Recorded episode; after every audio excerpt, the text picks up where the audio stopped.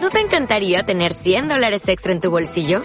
Haz que un experto bilingüe de TurboTax declare tus impuestos para el 31 de marzo y obtén 100 dólares de vuelta al instante.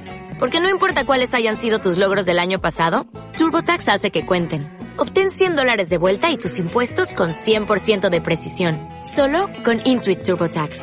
Debes declarar para el 31 de marzo. Crédito solo aplicable al costo de la presentación federal con TurboTax Full Service. Oferta sujeta a cambios o cancelación en cualquier momento.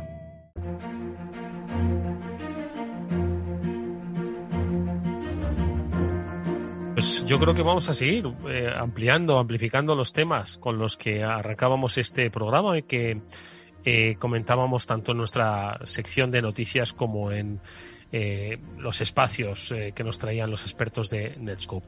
Enseguida vamos a saludar a Salvador Sánchez, él es vicepresidente global de Desarrollo de Negocio y Partners de Open Cloud Factory, una compañía que ofrece servicios de ciberseguridad que está acostumbrada, obviamente, no solo a manejarse en estos entornos que hemos descrito, sino también a mm, describir precisamente el, el, estado, el entorno en el que ese riesgo, esa ciberamenaza se encuentra presente.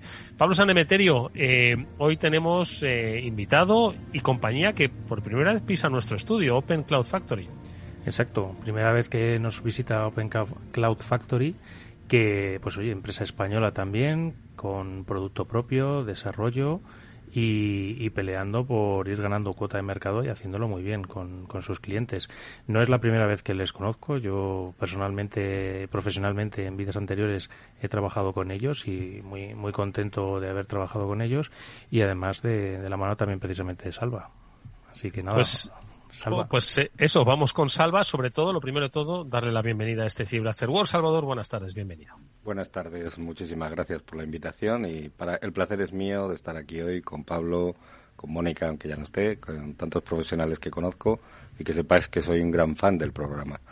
Pues oye, hoy eres tú el protagonista de, de, este programa en el que nos gustaría, pues siempre a través de la óptica mm. de Open Cloud Factory, pues conocer cuál es el entorno eh, de ciberseguridad en el que crees que estamos eh, ahora mismo navegando, empresas, instituciones particulares, eh, y sobre todo basado eso en el trabajo diario de Open Cloud. Vivimos un momento complejo, ya está, 2022 está enterrado, pensemos en 2023. ¿Cómo ha cambiado el año? Adelante, Salvador.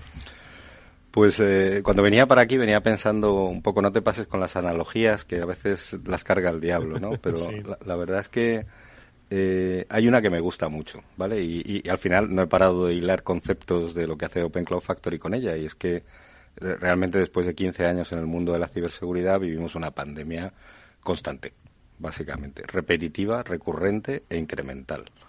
Ahora que todos tenemos claro la analogía de lo que es una pandemia en el mundo físico, en el mundo de la salud, pues realmente yo, lo asemejo a esto. O sea, todos los años hay ataques peores, las compañías más grandes del mundo están afectadas, todos los sectores, y siempre es creciente, siempre se bate algún récord. Posterior, eh, posteriormente dices, bueno, pues parecía la más gorda, pues no, ha aparecido otra peor. Y, esta es mi, un poco la analogía que voy a utilizar de base para casi todo. Creo que, que, el entorno es una pandemia constante, recurrente e incremental. Creo que es una analogía perfecta y nada tremendista. Creo que es muy realista. Hemos aprendido muchas cosas con la pandemia. Nos ha traído una serie de aprendizajes, pero sobre todo una serie de impactos, ¿no? Que me parece, yo creo que es algo que todo el mundo, que todo el mundo va a comprender. Mónica. Buenas tardes. Salvador, pues un placer que estés aquí con nosotros y me gustaría conocer tu opinión porque antes estábamos eh, conversando con Eduardo, con Pablo sobre bueno lo que se suele comentar en la industria de, de, la ciberseguridad, más bien lo que se está comentando últimamente, ¿no? Y me gustaría conocer tu opinión, ¿cuál consideras que es el principal reto de la ciberseguridad en, en estos momentos? ¿Qué opinas? Pues eh, aquí no voy a usar una analogía, voy a irme a la conversación anterior que me pareció muy interesante. Yo creo que el principal reto está en la prevención. Eh, como sabemos hay un modelo de detectar, prevenir, proteger y recuperarse y es verdad que hay muy buenas soluciones para muchas de las situaciones más allá de la prevención y sin embargo en prevención deberíamos de hacer mucho más. Eh, es, es, algo que es muy amplio en sí mismo, que es muy diferente de un sector, de una gran empresa, de una pequeña empresa, de una mediana, y quizá en prevención no estamos haciendo todo lo que debiéramos. ¿Vale? ¿Y, y, por qué? Porque el impacto que, de que te ocurra un incidente y el esfuerzo que vas a tener que hacer para recuperarte es sinceramente muchísimo más grande que el de, el de prevenir. A veces es tan grande que aunque sea esto catastrofista, no creo que la mitad de las empresas, como he leído por ahí, se hundan detrás de un ataque. No es la mitad, pero hay muchas empresas que lo pasan muy mal y tardan mucho en recuperarse. Empresas y organizaciones, eh, organismos públicos, universidades, todo el que eh, ha sufrido un ataque se da cuenta del grandísimo esfuerzo que hay que hacer para recuperarse. Cuando quizá, habiendo hecho un poquito más en prevención, eh, hubiese sido, no digo no impactar, a todo el mundo le va a suceder, pero hubiese sido más controlado el impacto. Esto es lo que siempre hablamos muchas veces, de que en, prevenir y en gastar un esfuerzo en, prepararte, eh, luego te revierten beneficios precisamente para que esos impactos no sean tan dolorosos o sean, sean menores, no sean tan grandes. Eh, en este sentido, ¿qué le recomendarías un poco a, las distintas organizaciones, que como bien has dicho, no es lo mismo una grande, una pequeña, que una mediana? ¿Qué medidas le recomendarías para, para trabajar en prevención? Pues aquí sí voy a tirar de analogía otra vez. ¿Qué, hemos vivido eh, durante la pandemia? Por ejemplo, durante la pandemia hemos vivido que para entrar en un organismo público, aparte de identificarnos y decir quién éramos, pues nos pedían un pasaporte, ¿vale? Y ese pasaporte COVID eh, tenía que ver con la analogía en el mundo digital y en el mundo de la civil sería con una auditoría. Hemos pasado una auditoría previa hace unos meses, nos han hecho una vacuna, etcétera, etcétera. Pero fijaros, en el momento de entrar, y quizá estoy hablando, volviendo al mundo digital, de una persona que teletrabaja, en el momento en que entro, pues eh, eh, durante un tiempo, en muchos edificios, nos hacían una prueba de temperatura. Esto a nivel de prevención nos parecía un poco exagerado, ¿vale? Y lo veíamos como algo exótico. Ha desaparecido. ¿Por qué? Porque la pandemia ha desaparecido. Pero ¿qué decíamos al principio? Que en el mundo digital la pandemia es creciente, continua e incremental. O sea, entonces realmente deberíamos de seguir midiendo la temperatura exactamente en el momento en el que alguien entra eh, en, mi, en mi empresa. Entonces, una de las prevenciones que yo creo que, cuesta más tener es que realmente los negocios no se hacen solo por una empresa, se hace por una cadena de, de valor, una, un, lo, que, lo que llamamos la cadena de suministro, los proveedores, y no hay ningún negocio que funcione sin proveedores todos funcionan, o sea, tienen gente operando sistemas, eh, pues, vamos al mundo de la salud, están los médicos externos, gente que mantiene equipos, desarrolladores que hacen aplicaciones. ¿Les tomo la temperatura cada vez que entran a mi sistema? No, ya no. Mira que, mira que ha habido ejemplos y buenos ejemplos precisamente de eso, de, de problemas por, por ahí. Y, y esta prevención, ¿cómo se puede llevar a cabo? O sea, ¿cómo puedes tomarle la temperatura al, ordenador, ¿qué, recomiendas más concretamente? O sea, ¿qué le, pondrías? Bueno, en, la parte de postura de seguridad, efectivamente, teniendo en cuenta que los externos no son, no son empresas que trabajen, o sea, que su dispositivo sea corporativo, no se lo compro yo, no como organización no solo puedo eh, le puedo pasar esa auditoría, que es que de vez en cuando hagan un, un pasaporte COVID, por así decirlo, y sea más, sean más o menos higiénicos lo que están haciendo, pero además en el momento de la entrada yo debería de poder auditar mínimamente la postura de seguridad del equipo con el que están entrando a mi red, ya sea a mi VPN, a mi desde internet, a mi nube o, a mi wifi, porque le estoy dejando trabajar dentro de la oficina.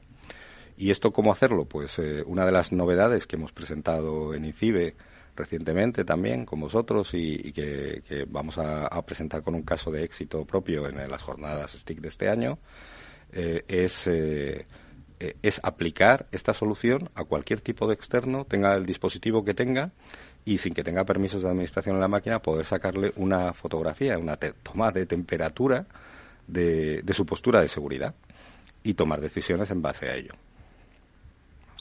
Eh, por cierto, Salva, ya que nos lo has puesto en bandeja, deciros que este Cyber After Work estará nuevamente en las jornadas STIC en Kinépolis, allí en finales de noviembre, principios de diciembre, como la radio en la que mm, eh, contaremos con expertos. Ojalá pases nuevamente por los micrófonos en esas jornadas STIC. Ya aprovecho y suelto, como quien dice, la píldora del Cyber After Work. Pero mira, quería preguntarle a Salva a propósito de de la prevención, eh, prevenirnos de quién y de qué. Mm, porque entiendo que las amenazas cambian, los actores no cambian, pero sí evolucionan, ¿no? Entonces, eh, ¿cómo hemos visto, cómo veis vosotros desde, desde la compañía, desde Open Cloud, eh, esa evolución ¿no? del, atacante, cómo debemos, porque eso implica obviamente un cambio ¿no? en, las estrategias de prevención. Salva. Sí, a ver, el, el malware como tal no para ni parará de evolucionar. Eh, es cierto que parece que últimamente hay una tendencia a la baja, de que se ven menos variantes de malware o menos infecciones de malware. Eh, yo todo esto me lo tomo como, me lo tomo con mucha cautela. O sea, después de haber estado también unos años en la industria, en algún fabricante de antivirus y de soluciones de DR, eh, realmente esto es como el leapfrog que se llamaba, el salto de la rana. Y igual que lo había eh, este leapfrog entre, entre fabricantes, pues también lo hay con los malos, los ciberdelincuentes. De vez en cuando parece que han dado un saltito atrás y le estoy tomando la delantera. Eh, no es así. Dentro de unos meses descubriremos que siguen entrando en los sistemas, que ahora no se le llame malware o que se le llame otras técnicas más sofisticadas. Y al final las amenazas siguen entrando. O sea, hay una máxima en ciberseguridad. Te va a ocurrir. Te va a ocurrir, sí o sí. Entonces, no es lo mismo que te ocurra y que tú directamente pues eh, asumas que te va a hundir eh, la organización durante un periodo de días o si haces prevención pues podrías eh, cogiendo una analogía que es también bastante interesante la de un submarino si yo tengo compartimentados adecuadamente mis sistemas internos mis redes y tengo una correcta segmentación pues en un día que me, me entren y me hundan una una compuerta no me van a hundir el submarino, solamente me va a entrar agua en un determinado sitio mis servicios esenciales podrán seguir funcionando, yo podré seguir dando servicio adelante. Y en este sentido, yo creo que la prevención no, no es que cambie mucho y los ataques tampoco es que, o sea, obviamente evolucionan y evolucionan rapidísimamente. No quiero decir que estén estancados, sino que, es una máxima y va a seguir ocurriendo y seguir eh, de manera creciente y nos enteramos a posteriori. Al final, la industria del malware, bueno, hace publicidad, pero no, no tanta como hace la industria de la ciberseguridad. Necesitamos vendernos mejor, ¿eh? Estabas eh, hablando antes, Salva, de, aplicar soluciones a, a, cualquier tipo, ¿no? De externo, sacarle esa fotografía. En definitiva, vosotros eh, conseguís, o es importante conseguir esa visibilidad eh, saber cómo estoy, qué, qué, puntos fuertes y también cuáles débiles tengo, ¿no? Y vosotros que conocéis bien a, empresas, a organismos públicos, ¿dirías que esta visibilidad de conocerse a uno mismo es uno de los talones de Aquiles todavía de los organismos o, cuál sería, en tu opinión? Sí, sin duda. Eh, yo creo que, a ver, ha evolucionado mucho el nivel de conocimiento de la mayor parte de organismos con la entrada de los EDRs eh, y hay un conocimiento de lo que es el mundo de los endpoints. ¿Vale? Yo creo que antes había bastante más desconocimiento de qué tengo conectado a mi red a, nivel de endpoint. Quizá ahora el desconocimiento parte de todo lo que no son eh, endpoints, de todo el llamado IoT, el Shadow IT, todo eso sigue siendo un gran desconocido. Y no solo para organismos pequeños, hay grandes organizaciones, nosotros como empresa venimos de desarrollar soluciones para el sector financiero, y, el producto evolucionó a partir de sus necesidades y cuando implantábamos el módulo que llamamos de visibilidad, descubríamos eh, porcentajes realmente bochornosos de dispositivos que no eran conocidos por el personal de IT. ¿Por qué? Porque el Shadow IT es precisamente eso. Está a la sombra de la gente de IT y, y, son otras unidades de negocio que conectan en nuestras redes dispositivos que se conectan por obviamente por IP y están en mi red pero sin embargo no son detectados habitualmente o no, no sabes que los tienen, no tienes visibilidad eh, por una tecnología de endpoint. Entonces yo creo que sigue siendo un gran trabajo por hacer.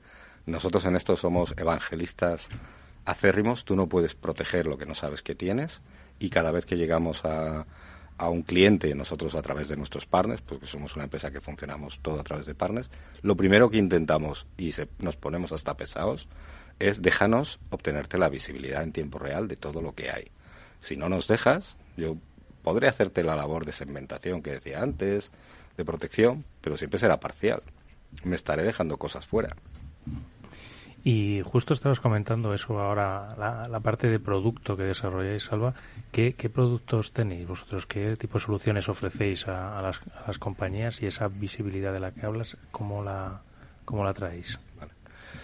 Bueno, eh, Open Cloud Factory es sencillo. Bueno, para empezar, aunque como su nombre no indica, somos una empresa 100% española y fabricamos una solución catalogada por Gartner, que es el principal analista de soluciones de fabricantes de ciberseguridad, como la única europea que ha estado en los últimos cuatro años eh, presente en, el Market Guide Analysis de eh, herramientas NAC, Network Access Control.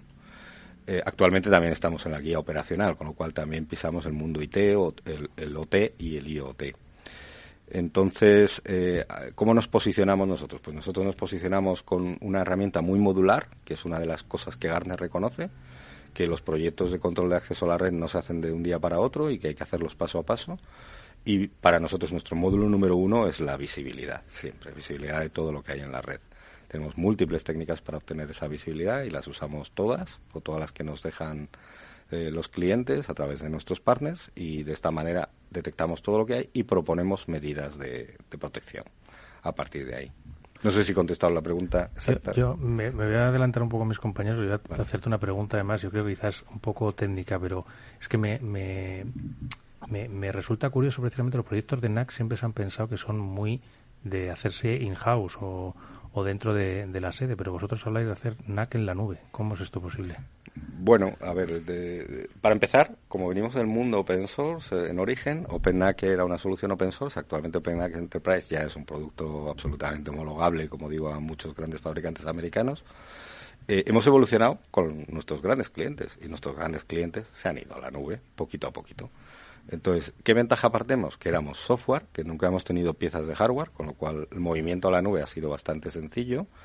Y luego que eran muy grandes esos clientes, aunque ahora somos capaces, hemos democratizado el NAC en el, en el mercado español por lo menos, y estamos intentándolo hacer hacia afuera también.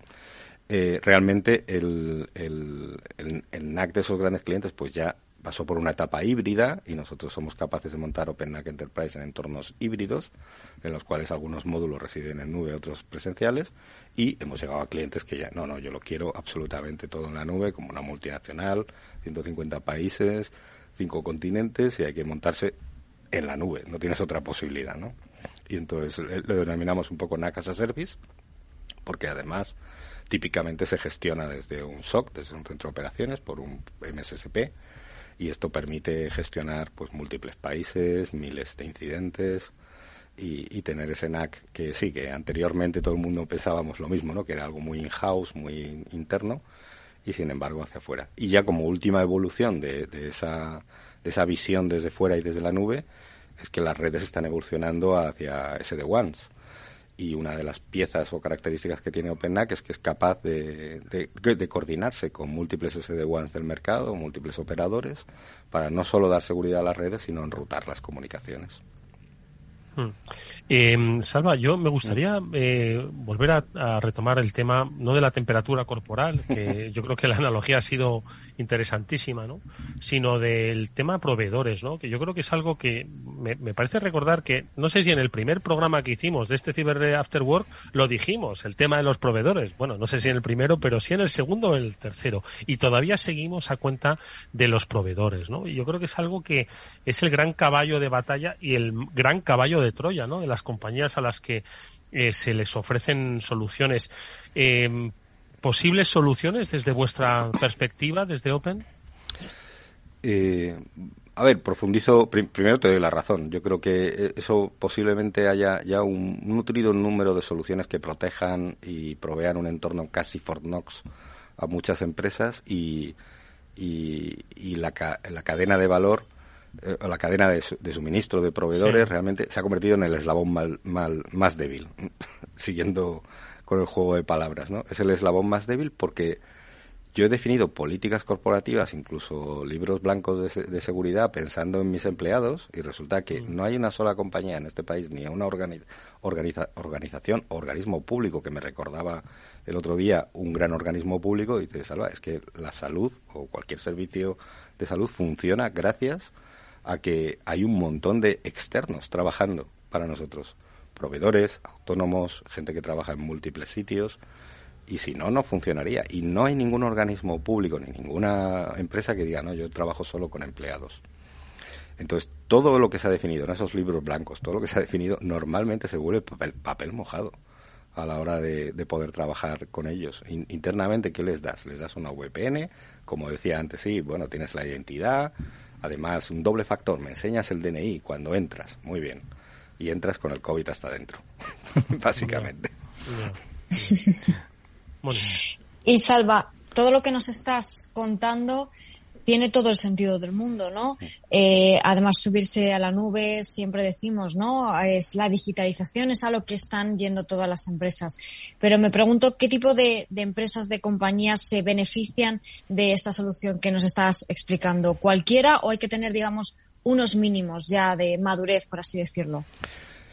Sí, hay, hay, un camino de la madurez. Nosotros seguimos mucho lo que es el framework de la NIST para dar recomendaciones de cuáles de nuestros siete módulos puede encajar en un determinado tipo de empresa. Lo que es cierto es que lo que decía antes es verdad, es que hemos democratizado el, el, acceso a una solución de control de acceso, valga la redundancia, porque tenemos clientes desde mm, varios de los bancos más grandes de este país eh, empresas aseguradoras y, también ayuntamientos de 50 funcionarios o empresas metalúrgicas de 100 empleados. Entonces, hemos podido llevar la misma solución, mismo software, a, dar soluciones a todos ellos. Evidentemente, el número, la completitud de la funcionalidad es mucho mayor cuando la empresa tiene recursos para hacerlo. Pero también es posible hacerlo en empresas pymes, incluso eh, pymes del tamaño español, de 100 empleados, de ciento y pico empleados, es posible hacerlo. Pablo. Y, y yo quería preguntaros algo un poco por, siendo una empresa de producto, eh, la parte de innovación tiene que ser algo que tenéis o que lleváis dentro como vuestro como, como organización. ¿En qué áreas eh, veis que es donde más habéis innovado y cómo os apoyáis? O sea, ¿qué tipo de fondos, subvenciones, etcétera, podéis conseguir para, para empujaros en esta innovación y mejora del producto? Pues me encanta que me hagas esta pregunta, porque de, verdad es una de las grandes dificultades de ser un fabricante de ciberseguridad, tanto nacional como, como europeo, o ha sido hasta la fecha. Aparentemente los tiempos están cambiando. El, desarrollar producto propio significa muchísimas miles de horas de inversión para los que habéis trabajado un poco lo que hemos trabajado en, lo que es producto y, muchas veces eh, es muy complicado encontrar esos fondos. ¿no? Ahora con los fondos europeos pues justo venimos del INCIBI de haber sido puntuados muy bien en un proyecto de I más D, bueno, los primeros eh, concretamente en, en, esa convocatoria. Fantástico, fantástico. sí, sí, y estamos realmente muy contentos de que eh, un poco se reconozca que las empresas que, que, que somos muy pocas y además nos conocemos casi todos, compartimos nuestro sacrificio de lo que es innovar y desarrollar producto en, en, en España y creemos que es muy importante. O sea, esto cada vez los, los los eh, políticos y realmente los inversores están más concienciados de la importancia que tiene eh, el tener eh, fabricantes nacionales. Quizá también por la pandemia, porque todos nos dimos cuenta que cuando no había recursos, pues había que traer las medicinas y las vacunas de otro sitio, las mascarillas, y nos damos cuenta de que el mundo es global, pero muchas veces y en sectores muy críticos, muy estratégicos, antes oía en la radio a, la entrevista que hiciste a Tales, pues nadie se plantea que en defensa no haya fabricación propia. Pues en ciberseguridad debería ser igual. Debería deberíamos de darnos cuenta de lo importante que es. Creo que los políticos y las instituciones europeas cada vez se dan más cuenta. También es importante que lo noten los clientes, que tener un fabricante cercano al final le ayuda a que se desarrolle el ecosistema completo y sobre todo puede incidir en el producto, en que cambie para ellos. Oye, me, al hilo de lo que está contando Salva, eh, no quiero dejarle un minuto al talento, pero arrancábamos el programa con talento y entiendo que esto va muy ligado, lo que estabas comentando, a la necesidad de generar talento. Más una empresa española que hay mucho talento, pero que también tiene una competencia feroz con otras compañías de diferentes tamaños y de diferentes países que tienen las mismas necesidades de encontrar ese talento en ciberseguridad. ¿Cómo os lo manejáis vosotros, Salva? Uf, difícil. A ver. Eh, eh, digamos que eh, eh, somos una empresa 100% nacional en el sentido de que tenemos nuestra oficina central actualmente en País Vasco, mm. ventas y dirección general y marketing pues estamos en Madrid y nuestra factoría está en Tarrasa.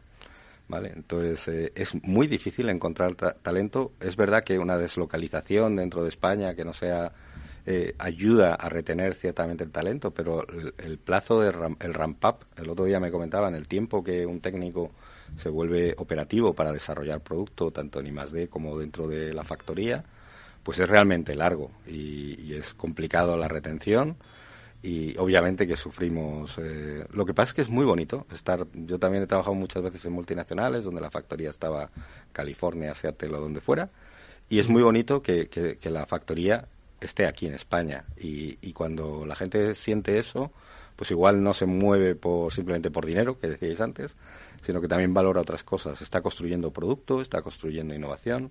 Lo que hacemos impacta en un gran número de profesionales, porque al final mm. tenemos, el otro día sumando los 10 partners principales que tenemos, rondamos cerca de mil profesionales disponibles para nuestros eh, eh, clientes y organismos para eh, implantar, operar y gestionar la tecnología. Mm. Entonces, genera ecosistema, te sientes un poco el inicio de la cadena de valor, que es muchas veces algo que, que, que, hay que vivirlo. Hay que estar ahí, sentirlo para decir, ah, pues esto, esto también es interesante. Oye, pues eh, os deseamos toda la suerte del mundo, en, no solo en esa búsqueda y retención del talento, sino en ese camino en el que acompañéis a las compañías a través de los servicios y productos de Open Cloud Factory. Salvador Sánchez, su vicepresidente global de Desarrollo de Negocio, ha sido nuestro invitado hoy. Te agradecemos de verdad mucho que hayas estado con nosotros, que hayas compartido con esa serenidad y amabilidad ese conocimiento. Lo dicho, te esperamos en otra ocasión, Salvador. El agradecimiento es mío, siempre, nuestro. Pablo, Mónica, nos despedimos hasta el próximo programa. Como siempre, es un placer haber eh, compartido con vosotros minutos de radio, en este caso especializada. Gracias, hasta la semana que viene. Gracias a ti siempre, Edu. Gracias.